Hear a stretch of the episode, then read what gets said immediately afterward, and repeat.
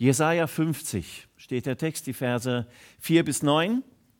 Ähm, und dort steht folgendes: Gott, der Herr, hat mir eine Zunge gegeben, wie sie Jünger haben, dass ich wisse, mit den Müden zur rechten Zeit zu reden.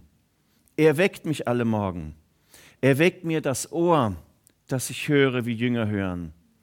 Gott, der Herr, hat mir das Ohr geöffnet und ich bin nicht ungehorsam und weiche nicht zurück. Ich bot meinen Rücken dar denen, die mich schlugen, und meine Wangen denen, die mich rauften. Mein Angesicht verbarg ich nicht vor Schmach und Speichel. Aber Gott, der Herr, hilft mir, darum werde ich nicht zu Schanden. Darum habe ich mein Angesicht hart gemacht, wie ein Kieselstein, denn ich weiß, dass ich nicht zu Schanden werde. Er ist nah, der mich gerecht spricht. Wer will mit mir rechten? Lasst uns zusammen vortreten. Wer will mein Recht anfechten? Der komme her zu mir. Siehe, Gott, der Herr, hilft mir. Wer will mich verdammen? Siehe, sie alle werden wie ein Kleid zerfallen. Motten werden sie zerfressen. Ich bin jetzt seit dreieinhalb Jahren in Kandeln und ich habe bisher meine Predigtexte immer so ausgesucht, dass ich, bevor der Gemeindebrief veröffentlicht wurde, habe ich mir Zeit genommen zum Beten und habe Gott gebeten, meine Gedanken zu ordnen für die Texte, die ich aussuche. Bei uns kommt über drei Monate hinweg jeder Predigtext in den Gemeindebrief rein. Mit anderen Worten, ich muss drei Monate im Voraus entscheiden, was mache ich denn sonntags eigentlich. Manchmal gar nicht so ganz einfach. Ähm, und ich predige normalerweise Predigt rein. Das heißt also, ich, ich bete um Themen, die Gott mir für uns als Gemeinde aufs Herz legt ähm, und dann entscheide ich, was wird denn das für eine Predigreihe? Wird das eine viermalige, eine sechsmalige oder eine achtmalige? Das ist so meine äußerste Grenze, weil ich denke, sonst wird es für die Gemeinde vielleicht langweilig. Dieses Mal für die K-Zeit habe ich es anders gemacht. Ich habe gedacht, ich möchte mich selbst mal wieder dem stellen, dass mir Texte vorgegeben werden. Das ist also der offizielle Predigtext, wenn man die Losung nimmt und schaut, was für ein Predigtext ist für die Kirche, kirchliche Ebene so vorgegeben. Ähm, das ist der offizielle Predigtext für den heutigen Sonntag von der evangelischen kirchlichen Seite her. Dieser Text ist dran. Mutig hören. Es kommt ein Stichwort in diesem ähm, Text vor, das müssen wir, müssen wir erstmal definieren, was das überhaupt bedeutet. Ich glaube, dass das gar nicht so einfach ist, Texte zu lesen, egal ob aus dem Alten oder Neuen Testament, und dann innerlich die Übersetzungsarbeit zu leisten, die nötig ist, um einen Text zu verstehen. Ähm, je mehr man Bibel gelesen hat, umso, umso einfacher wird das, aber nur unter einer gewissen Perspektive. Man kann sich auch daran gewöhnen, Worte zu benutzen, die für einen selbst im Herzen eigentlich relativ ungeklärt sind. Und man benutzt sie einfach, weil man es gewohnt ist vielleicht. Wenn Sie jetzt jemand sind, der mit der Bibel noch gar nicht so viel am Hut hatte bisher, ähm, dann, dann wird das ein oder andere in diesem Text, den ich Ihnen jetzt eben gerade vorgelesen habe, Ihnen vorgekommen sein wie böhmische Dörfer. Und von daher ähm, möchte ich mit Ihnen ein Kernstichwort jetzt erstmal klären. Das Stichwort des Jüngers. Das ja am Anfang. Gell? Ähm, Gott, der Herr, hat mir eine Zunge gegeben, wie sie Jünger haben. Das Wort Zunge müssen wir nicht erklären, das kennen wir jeder, kennt jeder. Ähm, das Reden ist hier gemeint, aber das Stichwort des Jüngers ist nicht so klar, wie, wie wenn man fromm ist, man das vielleicht manchmal meint. Und ich möchte Sie jetzt einfach mal bitten, ich wiederhole das für die Aufnahme, mir mal einfach sagen, was für, was für Assoziationen, also Gedankengänge in Ihrem Kopf jetzt gerade umhergingen, als Sie das Stichwort Jünger hörten. Jetzt bitte ich keine langen Vorträge, sondern einfach nur, einfach nur mal ein Stichwort. Was ist ein Jünger? Nachfolger? Weiter? Ein Schüler? Fällt Ihnen noch was ein? Ein Lernender. Jemand, der fasziniert ist, ein interessantes Stichwort. Also wer ist als Schüler schon fasziniert von seinen Lehrern, außer er ist verliebt, gell? Ne? Faszination. Ach, ihr merkt, wir kommen jetzt an dem Punkt auf eine neue Ebene. Ne? Bitte? Freiwillig. Ja, das war ich, solange ich Schüler war, auch nicht immer so ganz. Freiwillig, danke. Bitte? Ja, nicht wahr? Gut. Okay, was fällt euch noch ein? Aber ihr merkt, ihr merkt, ähm, selbst bei diesem kurzen Stichwortsammeln schaffen wir es schon, unterschiedliche Ebenen zu skizzieren. Und das ist schade, wenn man dieses Wort Jünger hört und jetzt nur eine dieser Ebenen im Kopf gehabt hätte, gell? Stichwort Schüler zum Beispiel. Ähm, also ich bin 14 Jahre zur Schule gegangen, dabei merken Sie, dass mindestens in einem Jahr nicht ganz so erfolgreich war. Ähm, äh, ich bin 14 Jahre zur Schule gegangen und ähm, dass ich zur Schule gehe, habe ich in Bezug auf die letzten drei Jahre Oberstufe. Das habe ich selbst entschieden. Aber bis zur 10. Klasse eigentlich war das mehr eine Sache meiner Eltern ähm, und mehr oder weniger meine. Zum Glück wurde es dann auch im Laufe der Jahre immer mehr auch meine Sache. Ähm, äh, das war gut. Aber wenn man bei Schülern das mithört, ähm, das ist eine Sache, die, ähm, äh, die nicht so ganz mit Freiwilligkeit zu tun hat und das ist eine Sache, die nur vormittags läuft, dann ist man sehr auf einem falschen Dampfer beim Stichwort Jünger. Ein Jünger ist einer, der mit jemandem sein Leben teilt. Das Stichwort Faszination hat damit viel zu tun. Ein Jünger ist einer, der mit jemandem sein Leben teilt um von ihm zu lernen, wie, wie lohnt es sich für mich zu leben. Merkt ihr, das ist ein Jünger. Ein Jünger ist ein 24-Stunden-Job. Und das Thema Job müsste man im Grunde genommen sofort wieder streichen, äh, denn mit Arbeit hat das nichts zu tun. Sondern ein, ein Jünger ist jemand, der verheiratet ist das könnte man vielleicht jetzt sagen an der Stelle, mit dem jemand, an den er sich ausrichtet. Aber verheiratet bitte an dieser Stelle in Anführungszeichen, gell? Er ist jemand, der, der, der sich ganz ausrichtet auf jemand anderen, um von ihm zu lernen, wie, wie will ich leben. Ein Jünger erlaubt jemanden ganz tief in das eigene Leben einzugreifen, weil er möchte, dass derjenige sein Leben in den tiefsten Ebenen seines Lebens verändert. Das ist ein Jünger. Darf ich Sie fragen, haben Sie das gehört? Haben Sie das gehört? Wenn Sie das nicht gehört haben, müssen Sie jetzt Ihre innere Haltung in Bezug auf diesen Text ändern. Denn das ist der Ausgangspunkt dieses Textes. Darum geht es in diesem Text. Gott, der Herr, hat mir eine Zunge gegeben, wie sie Jünger haben, dass ich wisse, mit den Müden zur rechten Zeit zu reden. Mutig hören heißt also mutig auf denjenigen zu hören, dem ich erlaube, bis in die tiefsten Ebenen meiner Seele in mir seine Worte hineinzusprechen. Mit der Bereitschaft, das zu tun, was er mir sagt. Das heißt Jüngerschaft. Und ich vermute mal, dass diejenigen, die von Ihnen im Prophetieseminar teilgenommen haben, ich ich versuche jetzt einfach mal einen Zufallstreffer zu landen. Ich, ich, vermute mal, dass diejenigen von Ihnen, die da mit teilgenommen haben, auch wahrgenommen haben, wenn ich nicht zu dieser Bereitschaft bereit bin, dann kann ich mir das Seminar streichen. Dann kann ich mir das Seminar streichen. Das macht ganz tief ähm, Christsein aus. Und wer nicht bereit ist zu dieser Tiefe, wird Christsein in seiner Konsequenz nie wirklich erleben mutig hören. Von daher war mir das wichtig, auf dieser ersten Ebene mit Ihnen über dieses Stichwort Jünger und Jüngerschaft nachzudenken. Und ich will jetzt mal kurz in ein paar, paar Schlagworten zusammenfassen, was ich jetzt mit Ihnen zusammen sozusagen einfach ein Stück weit angerissen habe. Jüngerschaft, Jüngerschaft wächst aus dem Hören, das gehorchen will. Und Sie merken an der Stelle schon, also jeder von Ihnen, der Kinder hat, weiß, dass das mit dem Gehorchen beim Hören nicht immer ganz so einfach ist. Wir haben einen Dreijährigen zu Hause und dann muss man manchmal kämpfen, dass der tatsächlich auch gehorcht, wenn er was gehört hat. Ähm, also, also Hören und Gehorchen, das ist nicht immer sozusagen dicht beieinander, aber das macht Jüngerschaft aus. Wer nur Jesus hören will, heute im Gottesdienst zum Beispiel, und nicht bereit ist, das am Montag zu tun, was er heute hört, Tut mir leid, ähm, Sie haben das Ziel verfehlt, aus dem man eigentlich in einen Gottesdienst gerufen wird, um auf Gott zu hören. Und ohne diese Bereitschaft wird man Gott nicht hören. Das geht nicht. Also Jüngerschaft wächst aus dem Hören, das gehorchen will. Jüngerschaft wächst, schreckt vor der Not anderer nicht zurück.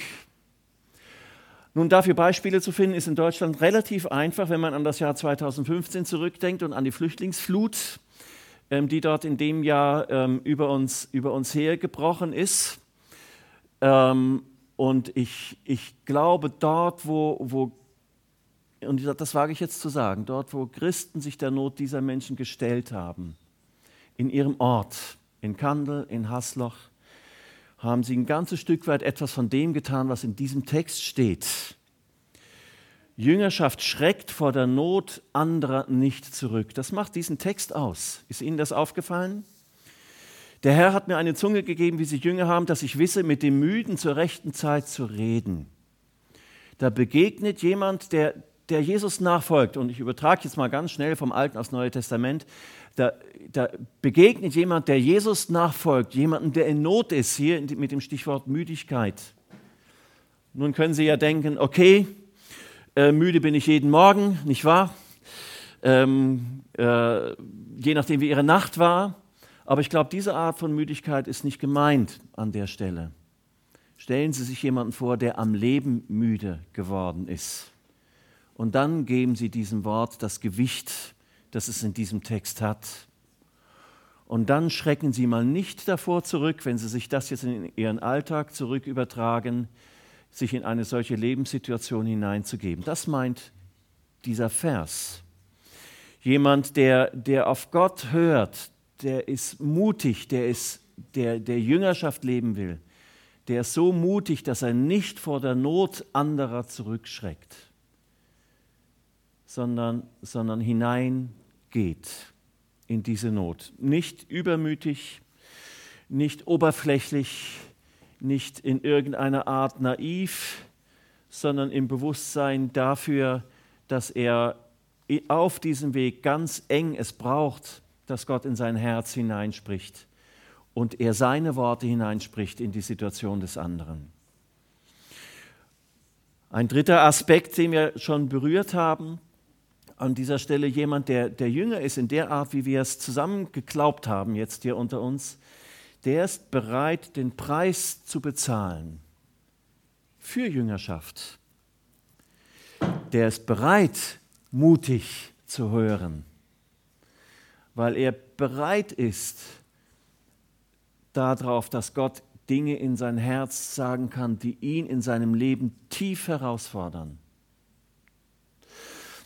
ähm, die, die Chance, die Chance ähm, mal woanders hinzugehen äh, und dort zu predigen, beinhaltet, dass man die Beispiele, die man hat, mal wieder erzählen kann. Nach dreieinhalb Jahren in Kandel muss ich mir immer überlegen, Moment mal, habe ich das jetzt schon irgendwo erzählt? Ähm, äh, wissen das die Kandler schon und denken die dann, meine Güte, der Perde sollte auch mal mehr darüber nachdenken, was er für Beispiele bringt. Ähm, nun, das, da bin ich mir jetzt ganz sicher, dass das, was ich, was ich als Beispiele so aus meinem Lebenshorizont bringen kann, dass Sie das noch nicht gehört haben. Ich, ich komme aus einem überhaupt nicht frommen Familienhintergrund. Gar nicht. Gar nicht. Ich wollte jahrelang liebend gern Förster werden, ja, Forstwirtschaft studieren. Das ist so ein Familien, Familienbio, Familienberuf bei uns. Ähm, und mein Vater hatte sich, hätte sich sehr darüber gefreut, wenn ich dieses Berufsbild ergriffen hätte. Und es ist für mich nach wie vor ein toller Beruf. Und als dieser Aspekt der Theologie begann, mich so zu bewegen und ich das bewegte, will Gott vielleicht das, dass ich das tue, dann waren diese beiden Berufshorizonte, ähm, die standen für mich alternativ gegenüber. Wenn es das eine nicht wird, mache ich das andere. Ähm, und damals war es tatsächlich noch nicht so, als ich mich auf Grishona äh, damals beworben habe, also ich bin nicht in Marburg ausgebildet, sondern auf Grishona, da war das damals noch so, dass für 25 Studienplätze es 50 Bewerbungen gab ist heute ja komplett anders. Heute kann man sich relativ sicher sein, wenn man eine Bewerbung äh, ähm, an ein theologisches Seminar schickt, dann ist die Chance sehr groß, dass man genommen wird. Ich hatte statistisch gesehen eine 50-50 Chance, ähm, weil es doppelt so viele Bewerber gab wie Studienplätze. Ähm, von daher hat mich das bewegt. Was mache ich denn, wenn eine Absage kommt? Und da war für mich klar, eine Absage nehme ich als, als ein Reden Gottes an, dass dieser Weg für mich gestorben ist. Und dann studiere ich Forstwirtschaft. Das war so mein Umgehen mit der Situation. Ähm, als ich meinem Vater das sagte, dass ich, nicht Theolog dass ich nicht Forstwirtschaft studieren will, sondern auf die theologische Ebene gehe, ähm, da sagte er zu mir, ähm, Carsten, ähm, du warst von, ich habe ich hab noch drei Geschwister, Carsten, du warst eigentlich immer derjenige, der mir am nächsten war. Das ist jetzt vorbei. Auch wenn ich diesen Satz noch, also mir läuft es noch immer kalt den Rücken runter, wenn ich an diesen Satz denke. Ähm, du warst von den vier Geschwistern derjenige, der mir am nächsten war. Das ist jetzt vorbei. Ich möchte Sie mal bitten, zurückzugehen in Ihrem Leben ähm, und mal einfach darüber nachdenken, wo, wo haben Sie es in der Zeit, in der Sie mit Jesus unterwegs sind, es, es erlebt, dass das Hören auf Jesus wirklich einen Preis von Ihnen gefordert hat. Ich habe zehn Jahre lang, knapp zehn Jahre lang äh, nach der Wende in, in Thüringen ähm, Jugendarbeit gemacht. Und in dieser Zeit hat sich ein junger Mann bekehrt, ähm, der vom Familienhintergrund aus einer SED-Familie kam. SED, sagt euch was? Ja? Ähm, die heutige PDS, ähm, eine SED-Familie.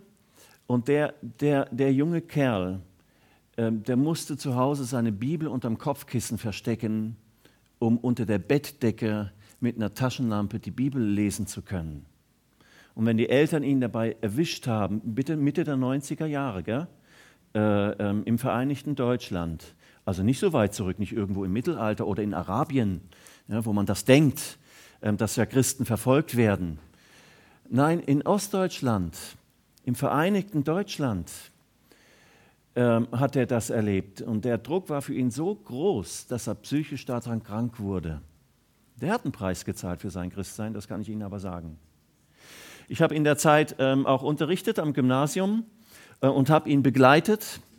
Und da er nicht volljährig war, haben wir das so gemacht, dass ich zu seinen Eltern gegangen bin, habe gesagt, ich, er, ist, ja, ähm, er ist Christ geworden, ich möchte ihn begleiten. Und die haben mir den, den Kontakt zu ihm verboten. Und dann haben wir uns miteinander überlegt, wie machen wir das denn? Wie werden wir denn deinen Eltern gerecht und gleichzeitig deinem Christ sein? Wie gestalten wir diese Begleitung unter dem Aspekt eines, eines, eines Verbotes von Eltern? Gell? Viertes Gebot, Ehre Vater und Mutter. Und da haben wir es so gemacht, dass wir gesagt haben, Carsten, ich, du unterrichtest ja an der Schule ähm, und dort begegnen wir uns so oder so. Also das ist unausweichlich. Ich bin dort Lehrer gewesen im Rahmen meiner, meiner Teilanstellung ähm, äh, und dort begegnen wir uns. Das lässt sich gar nicht verbieten. Und dann haben wir gesagt, okay, diese Ebene des Nicht-Verbieten-Lassens, weil es einfach in der Struktur liegt, in der Lebensstruktur, dass sie uns begegnen, die nutzen wir. Und dann haben wir uns in den Pausen einmal die Woche mindestens getroffen, um gemeinsam Bibel zu lesen und zu beten. Das war eine Ebene, von der wir sagten, da, jetzt kann er noch immer ehrlich sagen, ähm, dass, er, dass er mich außerhalb der Schulzeit nicht trifft.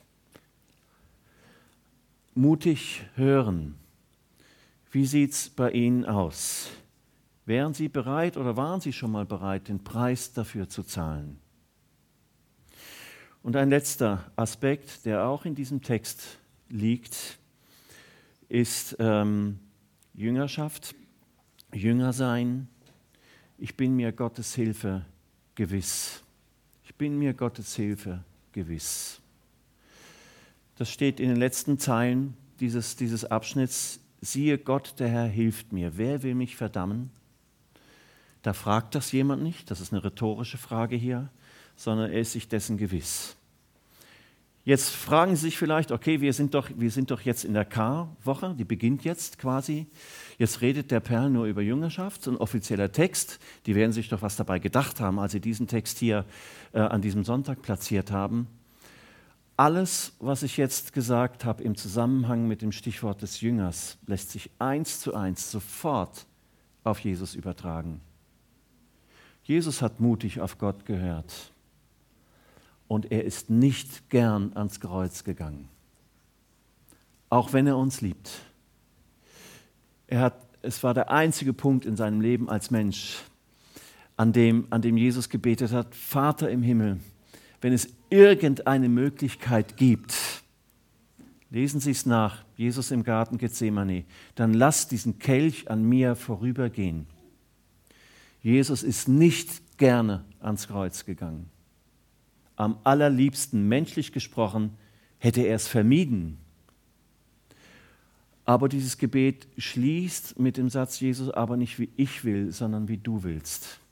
Merken Sie? Eins zu eins unser Thema dieses Abschnittes. Jesus hat gehört. Jesus hat geholfen. Er ist in die Not anderer Menschen hineingegangen und ist dem nicht ausgewichen. Er hat gehorcht. Er hat nicht einfach als Sohn Gottes das getan, was ihm so gerade in den Sinn kam, sondern er hat nach dem gefragt, was Gott der Vater will. Er hat gelitten. Er hat den Preis für seine Berufung bezahlt. Und er wurde getragen. Und dieses getragen werden, das werden wir am Ostersonntag in Bezug auf Jesus ganz besonders feiern. Und so lade ich Sie ein, diese vielen Aspekte in Bezug auf diesen Text in Jesaja, in Bezug auf unser Leben als Christ, oder wenn Sie sich überlegen, Christ zu werden, ähm, dann ist das das Bild, das Sie herausfordert ähm, und von dem Sie sich für, wo Sie sich entscheiden müssen, will ich das oder will ich das nicht.